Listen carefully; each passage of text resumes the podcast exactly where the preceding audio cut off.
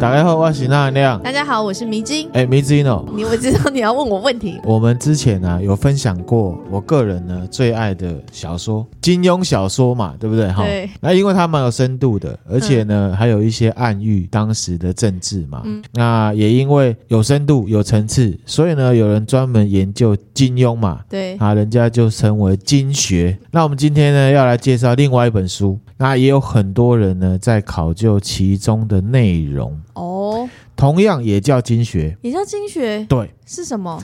梅之英，你对《金瓶梅》的印象是什么？你笑什么？你在叫梅之音啊，《金瓶梅》印象。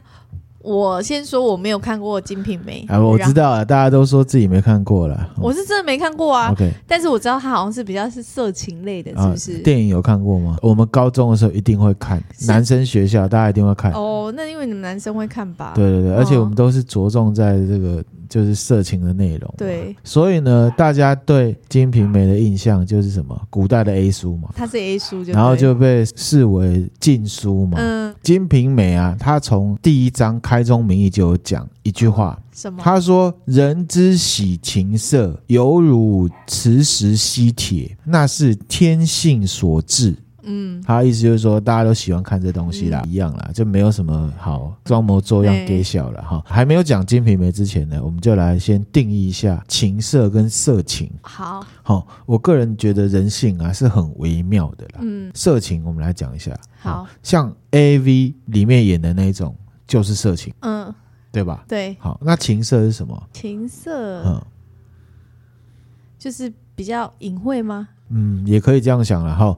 比方说啊，那含亮本人蛮喜欢这个金高银的嘛。对，好，因为鬼怪的关系嘛。啊、嗯，其实我也很爱孔刘啦，对不对？哈、嗯，那我跟娜妈讲说我喜欢金高银，娜妈就跟我说：“哎、欸，你知道金高银其实以前是拍那个裸露戏才红的、欸。”哦，他这样讲。嗯，这个就是我们人对情色跟色情的分别。嗯。像汤唯其实也一样啊，当初也是因为跟梁朝伟演了什么？色戒，色戒而广为人知嘛。对，那我们就会把像是汤唯或者是金高银这样子的表演形式称之为情色，嗯，或者是情欲表现，嗯，啊，这是为了配合剧情所需嘛，嗯，一样是裸露动作呢，也很接近我们生物学里面讲到的交配行为嘛。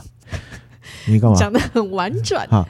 就因为结构跟表现形式不一样，还有什么观影人观看的目的不相同，看了以后呢，也许其实心理感受是一样的，嗯，可是呢，看了之后的定义就不一样，嗯。啊，有人说那个情色表现呢就是艺术，对。啊，有人就会说色情是很淫秽，嗯，可是其实呢本质没有差很多，啊，因为很简单嘛，不论是情色还是色情，漏点，然后呢类似生物学上面的行为，嗯。你就完全不可能给小朋友看，对，没错、啊，或者是呢，也不能坐在客厅合家观赏，不行啊。对，这个就是情色跟色情不一样的地方。嗯、可是其实我认为本质是一样的了。同意啊。那回到《金瓶梅》啊。古代啊，文人对情色还有色情内容的描述其实蛮多的。嗯，也就是说呢，在本质上并没有跟现代差异很多。嗯，只是表现形式上面有不同。嗯，还有呢，我们看到这些内容之后呢，被社会要求要对这些内容做出的反应不一样而已。嗯，啊，古代人就是说：“哎呦，你怎么写这种东西呀？哎呦，我不想看这东西，这太淫秽了，对不对？”以前嘛，可是都会偷偷的看这样。对，嗯，那所以呢，从从古代的文学作品来看，哈，如果是一刀切，写意就是艺术，就是情色；写实就是色情。哦，比方说呢，我们唐朝有个诗圣啊，杜甫，嗯，好，他有一首诗叫做《客至》，嗯，好，我念一下哈。好，舍南舍北皆春水，但见群鸥日日来。花径不成缘客少，蓬门今始为君开。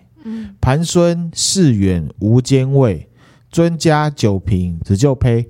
肯与邻翁相对饮，隔篱呼取尽饮杯。嗯，好，这样子，他的意思就是说啊，他说他的草堂啊，南北啊，涨满了春水，可能春天来了，然后只看到很多鸟类啊飞来飞去的。然后说呢，他从来没有为了客人呢扫过他这个堂前的路径。嗯、啊，今天呢，因为有客人要来，所以呢，我就为你打扫。那这个门呢，也从来没有为客人打开过，今天呢，就为你专门打开。嗯，因为我家呢也没有什么好菜色啦，哈、哦，那也离市场太远，所以家里面就只有一些老酒来招待你。嗯，那如果呢，可以呢陪你，或者是呢陪着隔壁的老翁一起来喝的话呢？好，那我们呢就来喝酒，嗯、大概是这样子哈、嗯。这个诗啊是在讲说他很欢迎客人来，对，然后呢，甚至隔壁的也可以啦，可以大概是这种感觉、嗯。可是呢，它中间就有一句叫做“花径不曾缘客扫，嗯，蓬门今始为君开”。啊，这句话呢就被后世非常多的文学作品，甚至是情色小说。比较隐晦的形容，这是男女之间的事情，而且是形容成呢女对男的一种态度。女对男的态度、哦，就是呢，我这个花径从来没有说很打扫啦，可是今天呢，蓬门呢就为君开，嗯，大概这样的概念。嗯嗯。好，这个不是我自己在那边色情讲哦，是非常多的文学作品还有情色小说都会拿这句来使用。哦。像这样子的表现形式，就是一刀切里面的什么写意，嗯，因为他没有写到，没有很写实啦，对，那这就是艺术，嗯，对不对？哈、嗯，好，第二个例子，好，我常常讲易经嘛，对，易经里面有一个闲卦，泽三贤，这个卦呢，从第一爻到第六爻，全部都是在讲男生跟女生之间的那个事情。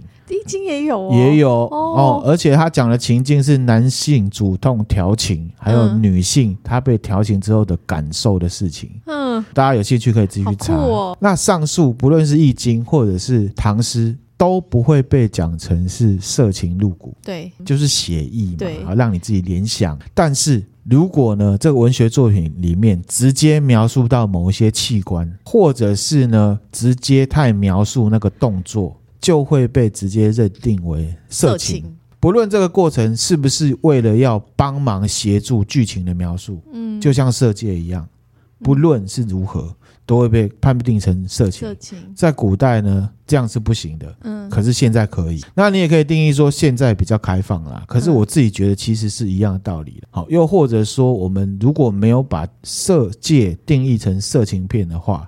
至少在现代，我们就不太适合把《金瓶梅》定义成黄色小说。嗯，那正式呢介绍《金瓶梅》之前呢，啊，等一下呢，我们会带到说它为什么会被禁。嗯，好，表面上跟实际上的理由。好，好，在介绍之前，我先讲一下它的由来。好，《金瓶梅》它又名呢《金瓶梅词话》。嗯，它是呢中国近代小说，它是明朝被写好的，而且它被称为呢四大奇书之一。嗯、然后哪四大你知道吗？《红楼梦》四大奇书，第一个《水浒传》哦，第二个《三国演义》嗯，第三个《西游记》，第四个《金瓶梅》哦，是这四大奇书。对，而且这一本《金瓶梅》呢，是中国史上第一部由文人独立写完的章回小说。哦同时，也是明朝非常流行的平民小说。刚刚讲到第一部文人独立创作，为什么要这样讲？哈、嗯，因为其实章回小说啊，它的属性是这样哈，就是说章回小说都会有人写好之后，一些酒馆或者是一些地方会有说书人来讲这个故事，然后就会加料。嗯，所以《三国演义》其实有很多内容是被说书人加料哦加出来的，嗯《水浒传》也是。《西游记》也是，嗯，《金瓶梅》就是由文人独立把它创作出来，没有被加料，就是文人自己写的，直接写出来这样。对，那刚刚有讲到平民小说嘛、嗯？什么是平民小说？大家都可以看，大家都看得懂。哦《金瓶梅》不是大家都可以看懂，对不起，好，大家都看得懂的。对，比方说，我们现在在书店翻了一本书，这本书的名叫做呢《后现代主义的现代表征》。嗯，光看名字就很头晕了对，对不对？看了内容之后，你就想说算了，我回家睡一觉好了。好，这一种就不会是平民小说。好好好，平民小说是说你看了之后觉得哇，好好看，没有太多生冷词汇。你知道他在讲什么，可以很直观的知道他想要表达什么，嗯，脑子里面会有明确的画面。好，好，我举个例子，譬如说好莱坞动作片，嗯，主角从车上飞身下来，在地上滚了两圈之后，爬起来对敌人开了两枪，怎么样？有画面。有。刚刚这个例子就是平民小说。小说。第二个例子呢，就是呢，不是平民小说，嗯，一个老人很悲伤的看着窗外。过了两秒，他流出了两滴眼泪，可是随即又露出了一抹微笑，然后剧情结束了。那他他是要讲什么？哦，不知道对不对？哎，这就不是平民小说，嗯，嗯，大概这种概念，或者是大家看的可能想象的感觉会不一样。对对对，嗯、好，了解嘛哈。好，了解。好，那《金瓶梅》它的作者真实姓名不详。哦哟，不详哦。笔名叫做兰陵笑笑生。嗯。笔名对，那很多的文人学者在研究这本书的时候，对这个作者到底是谁，看法也很多。大家有兴趣可以上网查。总之呢，它就是在明朝这个时代写好的，然后在明朝的万历年间，大大的在市井之间呢风行。嗯，同时呢，也在万历年间被禁了。哇，理由就是呢，太过于露骨的描述色情内容。嗯。好，那现在就有问题啦。既然是被禁了，说是色情内容，那如果只是色情内容，那为什么后世又有这么多文人学者去研究它？对啊，为什么？是因为这些人都很色吗？不是吧？其实也是有可能的。哦、不过其中有另外一个原因，就是呢，这本书非常有利于帮助。了解当时社会，因为呢，这本书的内容对当时的社会的描述非常的写实。嗯嗯，你知道吗？如果啊，当时的社会是很黑暗的话，一本太过写实的小说，让市井小民看了就会很有感觉，很有感触。哦，就像是。现在不是有很多韩国电影都会拍一些真实事件改编，很黑暗的政治或者是社会案件，好，比方说孔刘演的《熔炉》嘛，好，里面一个这个学校里面聋哑儿童被欺负嘛，那始作俑者却是因为他的权势可以只手遮天，就显露出弱势族群只能在底层挣扎、无力反抗的事实。嗯。啊，又或者是一些变态杀人案，那因为警方的一些怠惰啊。或者是轻忽逃离了这个法律的制裁，像这样子的骗子，为什么他会被禁？表面上讲的是色情，色情，可是实际上就是因为他对当时社会的描述太让人家觉得，对我现在活的社会就是这样，嗯、实在是太惨了。所以当权者就是觉得他不想要被不想要被影射，对，不想要被影射，所以禁了。可是理由是因为刚好，因为他是写实小说，嗯。如果我是一个写实小说的作家，我整个文本里面都是写实的，嗯，男女之间的互动，我当然也是写实的，对啊。而且我这个东西是要给谁看的？市井小民看的，嗯，一定要加这些东西，不然谁要看？好，嗯，大概是这样的概念。好，那回到《金瓶梅》，其实《金瓶梅》就是这样子，因为它详细的描述了那个时代市井小民的生活跟社会现实。那历来有非常多的研究，还有学说很多，还有考究的，嗯、所以呢就被称为经学。嗯、所以《金瓶梅》是有经学的哦，不要觉得它是 A 书哦。好，而且事实上啊，虽然啊，《金瓶梅》有实直接的写实的去描述男女之间的一些动作，还有器官，嗯，可是呢，这一本书大概一百万字，有这样子实际描述的内容啊，不到百分之一。其实很少，其实很少。我们之前分享过《东方夜谭》，嗯，还是《西方夜谭》？《天方夜谭》对，其实它里面有很多情色内容，《金瓶梅》的情色内容是比《天方夜谭》还要少的哦，比例上，嗯嗯。可是它为什么被禁呢？不是因为它色情，是因为它有讲到一些太写实的黑暗社会。哎，我想说，我岔开一下哦，那那作者当初写这，他很可惜耶，他是一个很厉害的文人，但是不知道是谁，不知道是谁。有很多说法，大家有兴趣可以上网去 Google 去查。写了那么厉害书，却没有出名。他有出名了，不是说没有跟真人对上啊。对了，不过呢，虽然这种露骨的描述不到百分之一，嗯，对成人而言啊，完全称不上是什么很 over 的内容。嗯，可是不论如何，当然就是儿童不宜。对，以现在标准来看，也算是限制级的。可是，如果是换成以十八禁这个词来衡量这个小说的话，它完全是小儿科。好，举例，嗯，好，《冰与火之歌》我们都看过吧？哦，HBO 的剧，当然它也是小说写来的。可是我们举比较有视觉，就用剧来讲，嗯，里面是不是很血淋淋的描述了宫廷政治？对，民族之间的斗争，直接的杀戮，还有什么赤裸裸的性爱，而且呢，里面呢只要有露的，每个身材都一级棒，嗯，呃，不管男生女生都是，对，那大家就爱看嘛。所以呢，以现在的眼光来看，我个人看起来的感觉是觉得说，《金瓶梅》的内容要表达的内容形式架构跟《冰与火之歌》蛮类似的，嗯，就是那种感觉。感觉《冰与火之歌》的迷不要来赞我，我只是举例，哈、嗯，指的是说表现形式。给我的感觉是这样子的，嗯、那裸露当然是亮点啊，啊，一般看当然是觉得超棒的、啊，对不对？但是《冰与火之歌》表达的是民族之间的歧视，嗯，因为政治斗争的关系被激化了，然后甚至被塑造成恐怖，譬如说那个什么鬼的冰霜之鬼什么，夜行鬼是不是那样？好，反正就是那个鬼。嗯然后产生对立，那政治斗争之下，诉诸于人性光明面的良善都是被碾压的嘛。嗯，里面的角色不会因为你是好人而有好报，不会，可能一转头你就被割喉了，嗯，反而会因为你坚持一些良善，跟当权者对立了。而死亡，譬如说史塔克那个宰相，嗯，有些人则是在这个没有善恶、只有权力跟金钱的世界当中游移嘛，嗯，而且你本来认知的好人，可能会因为愤怒或他的情绪而做了一些你认为他不该做的事情，无奈。对，各位听友有去看了《金瓶梅》的话，如果没有把露骨的那个部分放大来看的话，观后感应该也会像是看完《冰与火之歌》之后的感觉是差不多的，哦、真的、哦，大概是这样子的。哦那回到《金瓶梅》哦，《金瓶梅》它没有像《冰火之歌》有龙啊，没有那些浮夸，有这么多什么很炫的魔法，它是着重在描述市井小民的生活，嗯、必须呢臣服在社会的潜规则之下。嗯。为了有权有势的人去服务，主动或被动的去做出一些事情。嗯，那当然里面呢，对于宋朝啊，或者是明朝市井生活、食衣住行娱乐都有蛮多的考究。哦，这也是为什么它被视为经学的原因。嗯，那我要讲的是说，这一部小说是明朝的人写的，他其实是要讽刺明朝的生活政治，可是他把时代设在宋朝。哦，大概是这样子。嗯，好，那。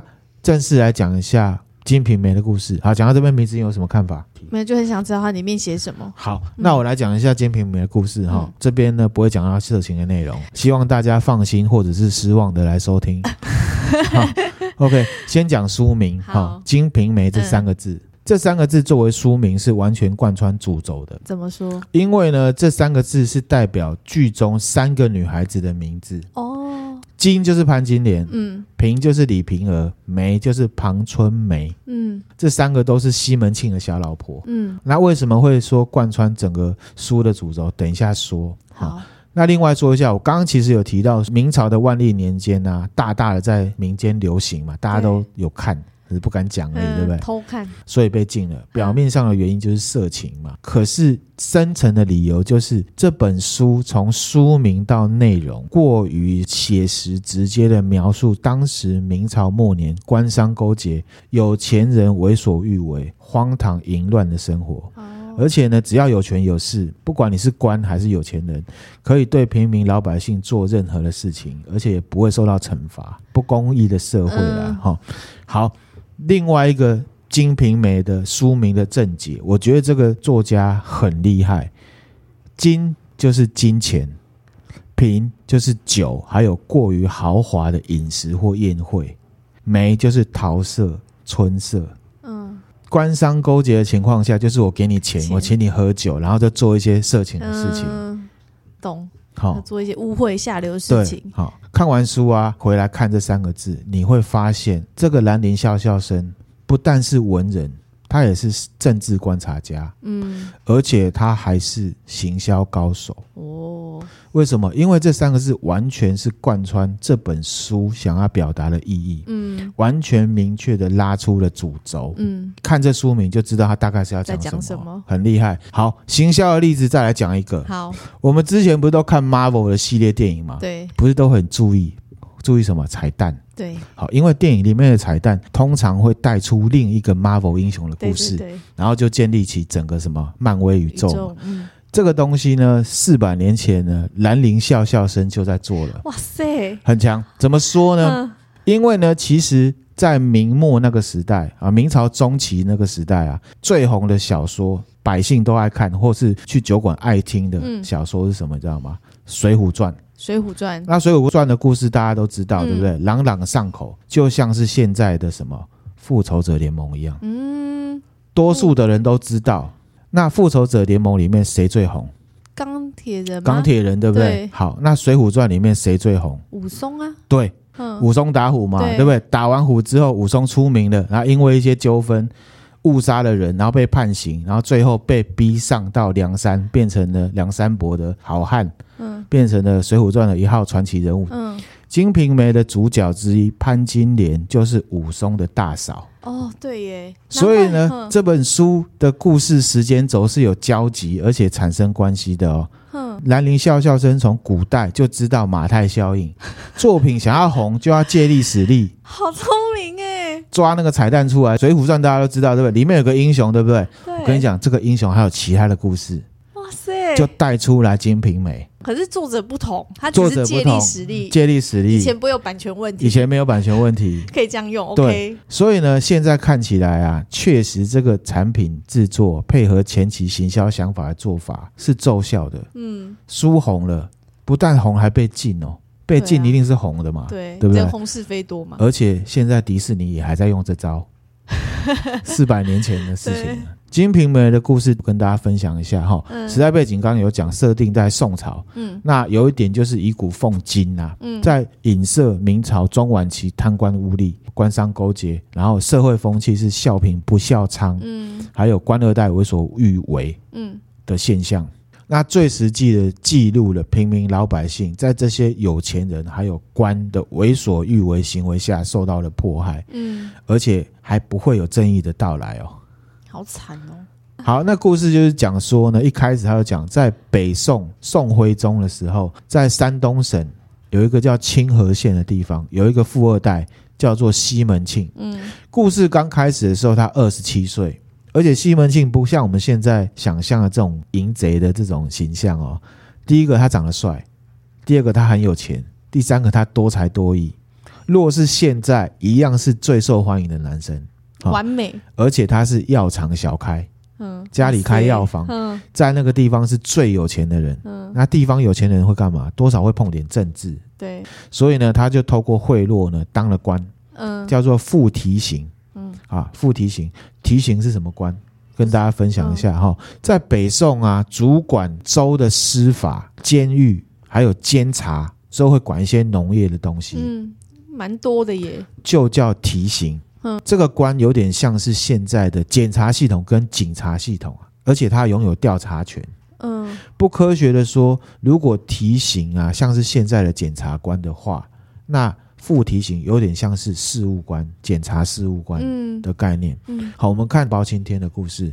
这个包青天他们的司法体制就是司法、检察跟警务三合一的嘛。嗯，他自己调查，他自己出警察，然后自己审判，对，对不对？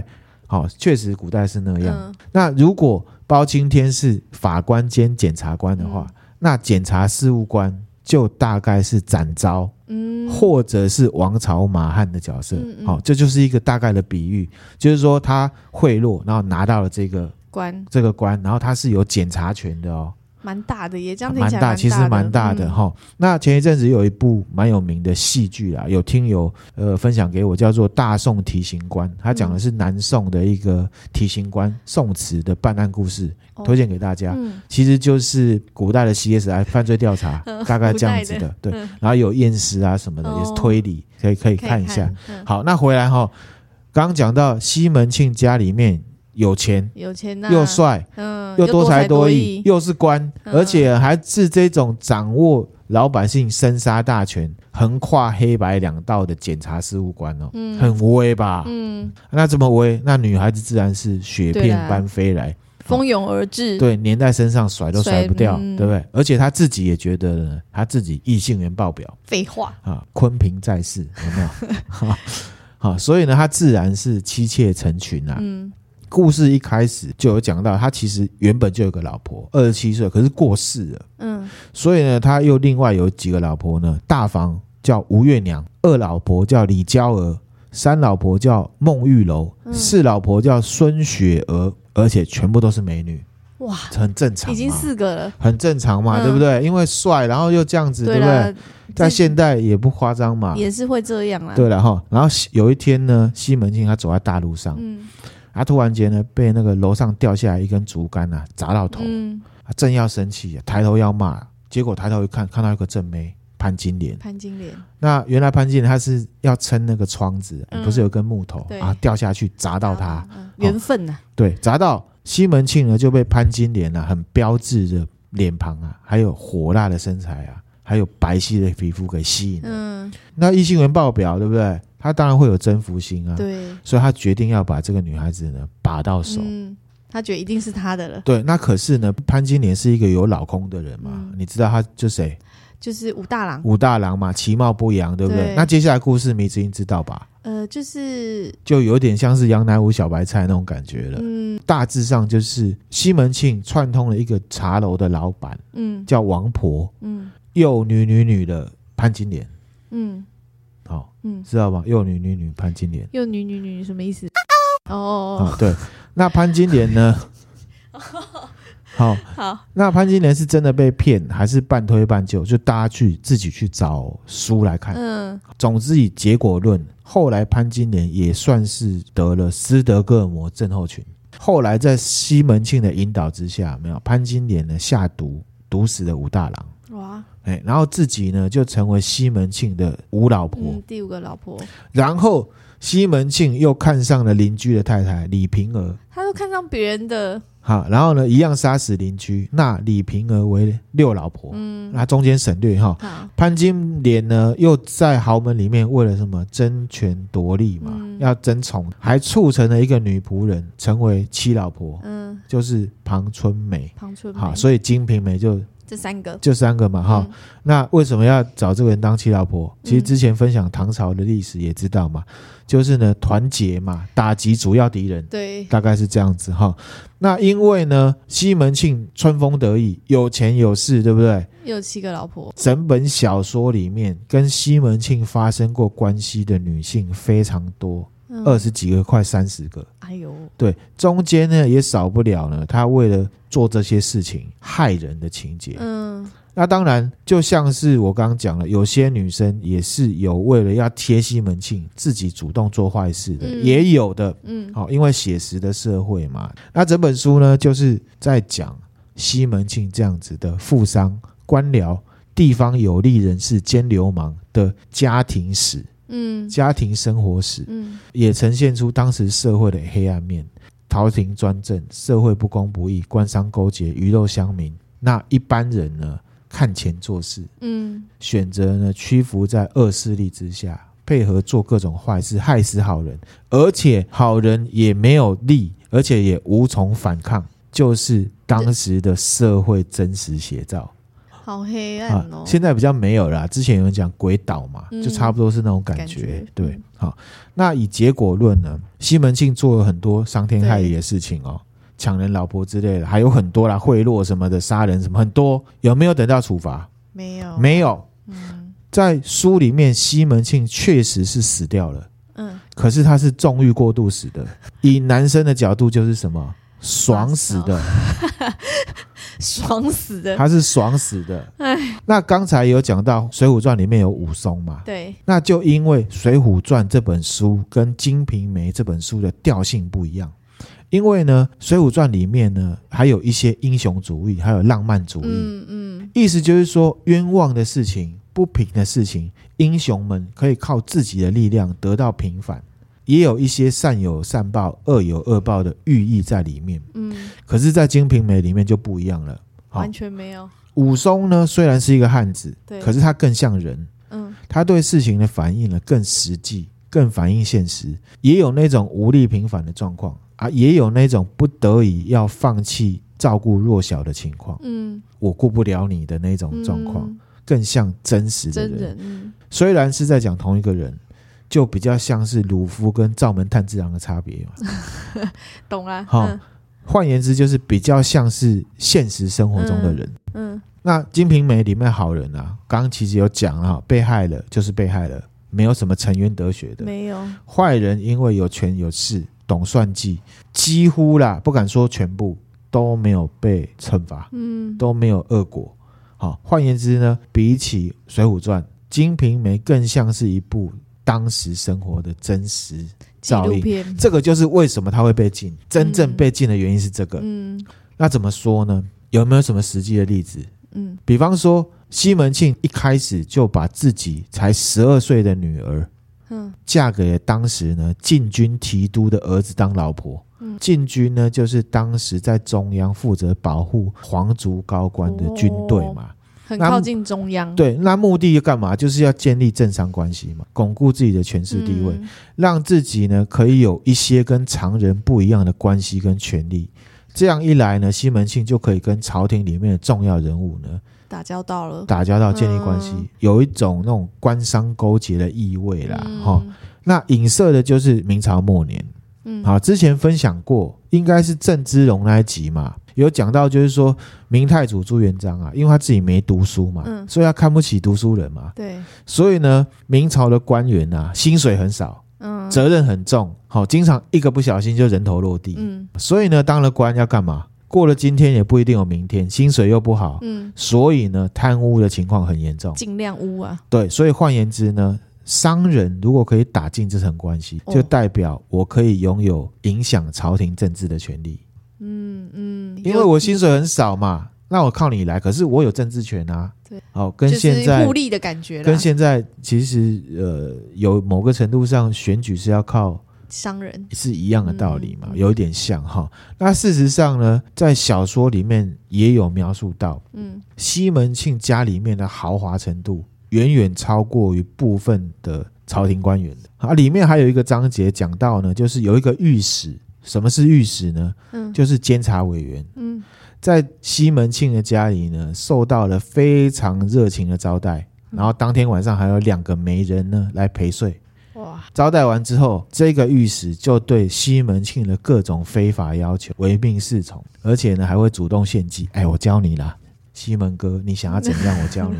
啊，我是监察委员嘛，啊，大概这种感觉。我包包庇你啦。对，甚至呢，在北宋徽宗时代，是这是真人真事哈、嗯。有一个很有才华的读书人叫蔡京，他呢在当时被称为太师，也就是皇帝的老师。嗯，他在历史上呢当过四次的宰相，很厉害啊，掌权十七年。嗯，然后这个蔡京呢，在真实的历史里面呢，他被列入了奸臣传当中，啊他是有名的奸臣。嗯，好，跟秦桧一起摆在一起。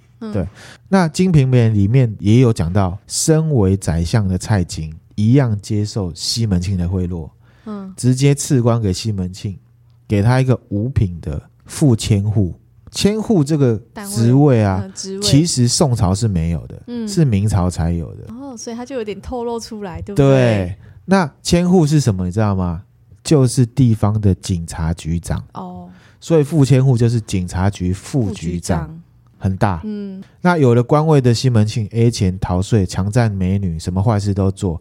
用钱买了官位之后要干嘛？当然是用官位赚更多钱嘛。嗯、后来呢，其实西门庆蛮狂的，好、哦，他在某个章节里面呢，他有自己在那边嘴炮，他说：“哦，我现在这个权力这么大，我呢就算是弄了嫦娥的女儿啊，我就算是呢偷了王母娘娘的女儿啊，也没有人可以对我怎么样。”好臭屁哦！好、哦。对啊，很拽，这个就是我们常讲的嘛，有关系就没关系，嗯，好，没关系就真的很有关系啦，嗯，大概这种概念。那这中间呢，《金瓶梅》里面呢，除了讲到西门庆很狂之外，也有讲到，也有形容到蔡京，他当了宰相之后，他的好朋友、兄弟、家人全部鸡犬升天。当高官，道出了这一些呢，权力核心重要的政治位置啊，你要上到那里，其实没有什么标准，就是他个人喜好。嗯，只要是他的人，就全部吃下来，不管能力够不够，会不会影响到平民百姓的生活，主宰整个社会的就只有三件东西：钱、权，还有关系。他是因为这样被禁的。好好，写的太写实。对，那社会高层是这样，那平民百姓他不是只有骂官哦。嗯，平民百姓是怎么样？它里面呢有一段剧情就讲到说，有一个人叫苗青，嗯，他呢谋财害命，害死了别人，不但没有报应，后来还变成大富翁。哇！然后也有剧情讲到说，有一个女孩子被害死，嗯，他爸爸还帮他报仇，不但没有报到仇，还死得很惨。嗯，这负真的是负能量满点呢 啊，负能量满点。嗯、所以呢，《金瓶梅》除了写出像是西门庆这样子的一个坏人之外，其实也道出了什么东西？特定阶级，或甚至是整个社会所有人的丑恶之处。嗯，真的。这个我们之前有分享过冰冷热带鱼嘛？嗯，原子温其实也有提过，也有分享过。他说呢，眼前看到的这样的现在的社会黑暗血腥，不是一个人的过错，而是一整个社会的问题。嗯，其实兰陵笑笑生在四百年前就已经看穿这一切，想要让大家看到的是这样子的概念。嗯，好，OK，好。那关于这四大奇书啊，清朝有一个叫做张潮的文人评论呢，他说《水浒传》是一本怒书，怒书，你看了之后你会生气，就是说这些英雄、这些好汉怎么会被冤枉成这样？可是到最后他都可以平反。《嗯、西游记》是一本悟书，悟悟，因为里面有很多佛法，很多、哦、领悟很多道理。你看完之后，如果你仔细看，你可以领悟到一些道理。嗯，《金瓶梅》呢是一部哀书。悲哀的哀，看完你就会觉得，哎呀，我们的社会真的就是这样。嗯，我认为这个是很多学者对《金瓶梅》的点评评价里面，我觉得蛮贴切、最到位的一个。嗯、那我们总结一下哈，鼓励大家去看《金瓶梅》。哈，我觉得看的好像会心情不好哎。好，也可以以古鉴今呐。哈。然后呢，虽然它是限制级的，但是它写实的部分不只有性的部分，而且那只有百分之不到一。重要的是描述那个社会的真实黑暗面，就像是《冰与火之歌》或者是原子温的作品，嗯，一样。只因为里面有色情暴力，就忽略其他更重要的重点，那就很可惜啦。对，好。最后是呢，这也可以回应什么？相由心生嘛。嗯，你最在意的是什么？那你看到的就是什么啊？对不对？哈，是不是哈？对不对？那你看完《金瓶梅》，你看到了什么？看到了这些，不然我们分享给大家。好，那关于《金瓶梅》呢，听友们看到的是什么呢？啊，鼓励大家呢再找来看，然后用心的阅读。嗯，啊，电影不用看了啦。好，那个就是三级片。好，那就真的是以色情的方面去。对啊，我们就找书来看这样子、嗯嗯、啊。那今天分享的内容呢，就到这边啦。好，哎、欸，那当时他被禁了之后，都还有流传下来。我们现在看得到版本就是最原始的版本嘛？对啊。哦，那就好。而且它不算很文言，其实有点白话，白话所以大家要看都可以看得懂。那我们今天分享的内容就到这边啦。嗯，那如果觉得我们内容还不错的话，欢迎追踪我们的 FB 或 IG，也可以赞助我们，给我们鼓励哦。谢谢大家，谢谢，拜拜。拜拜。